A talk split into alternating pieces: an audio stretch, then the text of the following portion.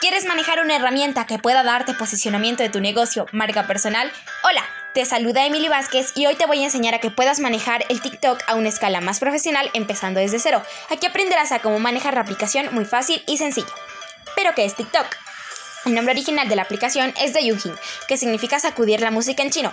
Este nombre le viene bien ya que se trata de una red social basada en compartir pequeños clips musicales.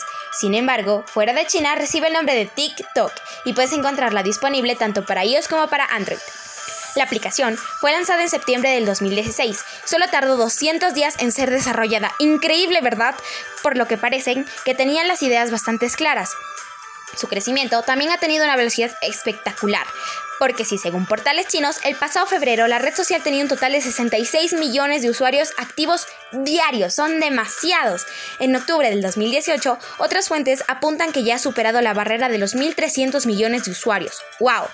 En cuanto a su funcionamiento, TikTok permite crear, editar y subir videos, selfies musicales de un minuto, pudiendo aplicarles varios efectos y añadirles un fondo musical. También tiene algunas funciones de inteligencia artificial e incluye llamativos efectos especiales, filtros y características de, de realidad aumentada.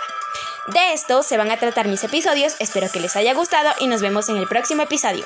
Chao, chao.